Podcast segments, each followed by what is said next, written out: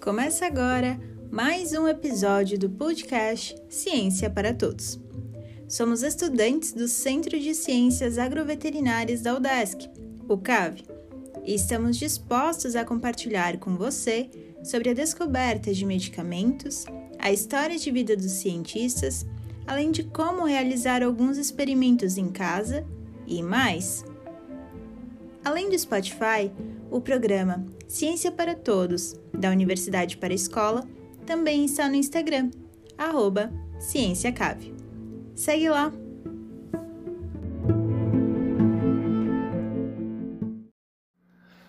E aí, pessoal? Eu me chamo Arthur, tenho 22 anos, sou voluntário do grupo de extensão e eu estou atualmente na segunda fase da medicina veterinária no DESC, em Lages.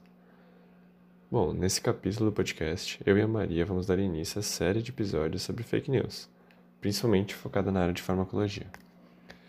Então, o tema das fake news se tornou expressivo mundialmente após a vitória do Trump sobre a Hillary Clinton nas eleições de 2018.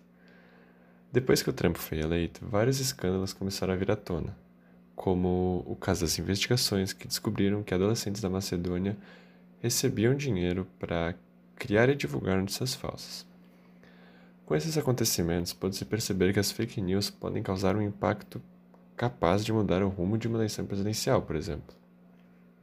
Contudo, a existência de fake news não é exclusividade do século XXI. Antes mesmo da criação da internet, as fake news já eram utilizadas para incitar em guerras, vender propriedades inexistentes, denegrir a imagem de alguém ou algo e assim por diante. Um caso que ocorreu séculos atrás e que eu considero interessante é o da independência da suposta Poiais. Gregor MacGregor, um ex-militar e vigarista, divulgou a existência de uma nova república criada na América do Norte, aproveitando a onda de independências que aconteciam lá. Realmente não era difícil de acreditar que lá no meio teria se tornado independente a suposta próspera Poiais. Nesse jogo, ele conseguiu arrecadar aproximadamente 200 mil libras, que para a época era bastante coisa, de pessoas que compraram terras nessa fictícia terra prometida. Bom, e uma pergunta muito comum que é feita nos dias de hoje é: por que as fake news ganham força com o contexto atual de facilidade da circulação da informação e não a notícia verdadeira? Para ajudar a responder isso, a Universidade Americana MIT realizou um estudo cujos resultados verificaram que notícias falsas têm 70% mais probabilidade de serem compartilhadas, e aí eu pergunto: por que isso acontece? Fake news normalmente tratam de notícias surpreendentes, mirabolantes, a salvação que a mídia não mostra, e essas histórias causam na gente raiva, tristeza, medo, euforia. Isso acaba aumentando a nossa vontade de compartilhar para extravasar essas emoções. Então, por mais que a notícia tenha sido desmentida ou a verdadeira tenha sido publicada, as mais compartilhadas são as falsas. Consequentemente, as mais vistas. Exatamente, Arthur. E aí, galera? Meu nome é Maria Cristina, eu estou cursando a nona fase de Medicina Veterinária no CAV e eu sou bolsista voluntária do projeto de extensão Ciência para Todos. Vamos ver algumas dicas para ajudar a identificar se uma notícia é falsa ou não? Dica número 1. Um, leia a notícia inteira, não apenas o título. Dica número 2. Verifique se há um autor. Caso exista um autor, verifique se existe e quais são outras publicações desse autor.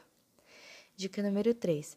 Cheque sempre a fonte. Verifique se a informação vem de alguma fonte confiável, se possui embasamento científico por artigo ou publicação de instituições sérias. Dica número 4. Verifique a data da publicação da notícia porque tem vários casos de notícias sendo ressuscitadas e que muitas vezes não convêm mais com a atualidade.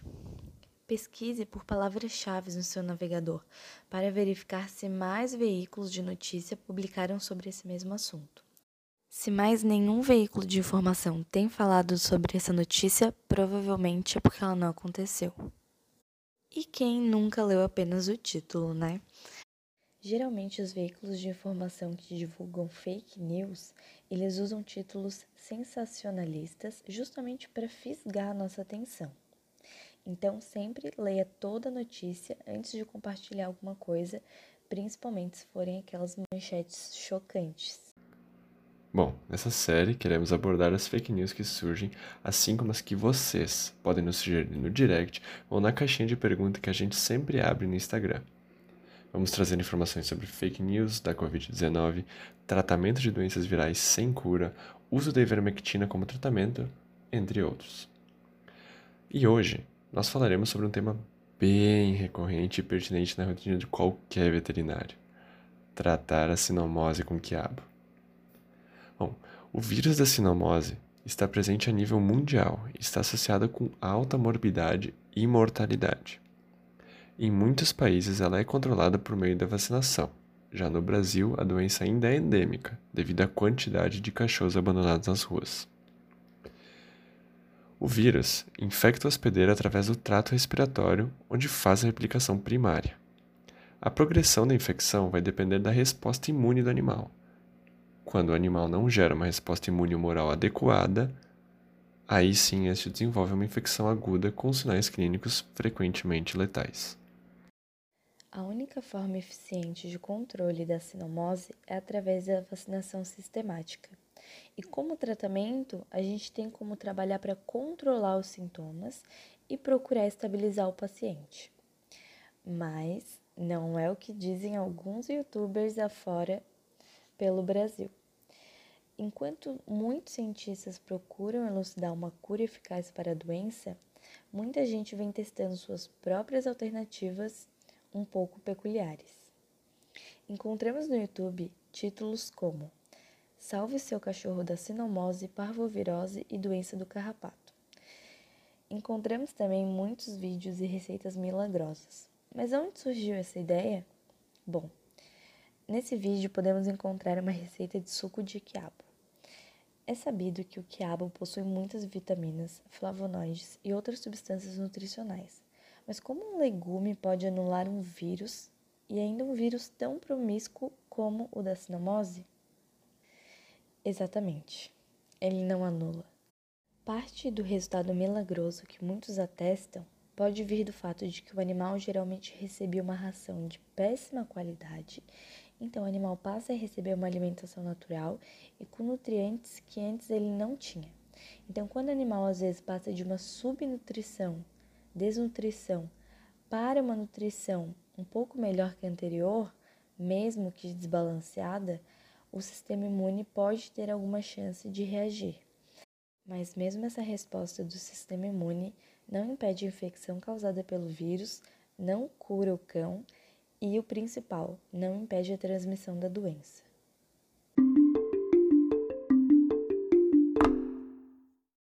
Então é isso, pessoal. Fiquem ligados no nosso podcast e no nosso Instagram pois iremos elucidar muito mais fake news e conversar sobre vários assuntos nos próximos episódios. E você pode contribuir com sugestões e dúvidas lá no nosso Instagram, arroba CiênciaCave.